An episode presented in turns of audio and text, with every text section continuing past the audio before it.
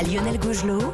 Votre matinale info sur Europe Et nous sommes vendredi, comme tous les vendredis à cette même heure. Nous retrouvons Catherine Ney pour euh, votre carte blanche. Bonjour ma chère Catherine. Bonjour Lionel, bonjour à tous. Où est passé, où est passé Emmanuel Macron? Alors évidemment, on le sait, il est euh, au fort de Brégançon où il passe le week-end de, de l'Ascension, comme chaque année. Mais il y a une chose étrange, c'est que depuis sa réélection, eh bien, il a disparu des écrans radars. Oui, pratiquement, et son silence devient assourdissant, motus et bouche cousue, ce qui n'était pas son genre. Au commencement était le vert. Vous savez, Emmanuel Macron nous a beaucoup parlé, il aimait ça.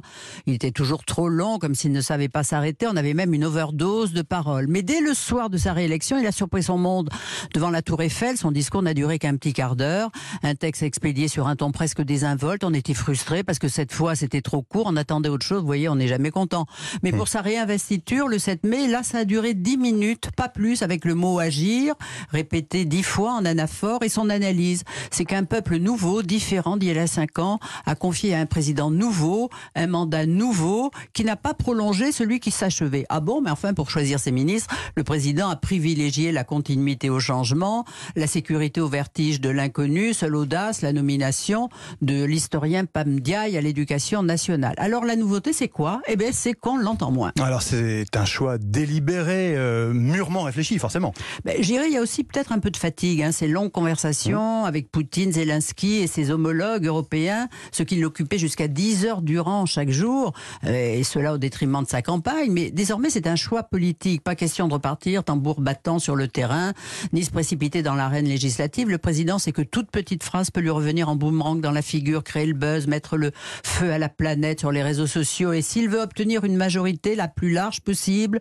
pas d'erreur, en dire le moins possible. Et la consigne vaut pour les ministres tenus par chance au silence, puisqu'on est en période de réserve à cause des législatives. Alors, Elisabeth Borne, elle, fait du terrain. La première ministre, d'ailleurs, a déjà imprimé un style à elle, souriant, calme, sérieux, anesthésiant presque. Alors revenons à 2017, quand Emmanuel Macron promettait de vouloir tout réformer en un temps record. Mais ça, c'était l'élan de la jeunesse. Il avait Ah. 39 ans, la Mm. crise des Gilets jaunes, puis celle du Covid ont interrompu le discours réformateur. Cinq ans plus tard, le paysage a changé.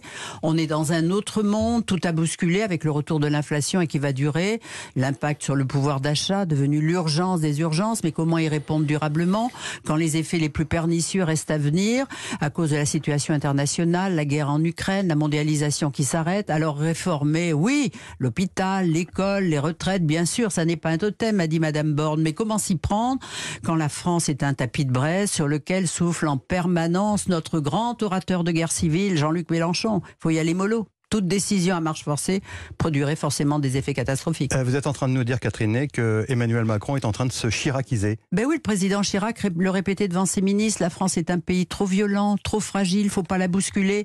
C'est parce qu'il ne s'était pas remis de la violence de mai 68 que personne n'avait vu venir, vu venir. La croissance était alors de 5% lent, vous voyez. Parti de Nanterre, le feu de broussailles étudiant avait gagné tout le pays qui était à l'arrêt, grève générale du jamais vu. Le général et Georges Pompidou avaient perdu le contrôle des choses.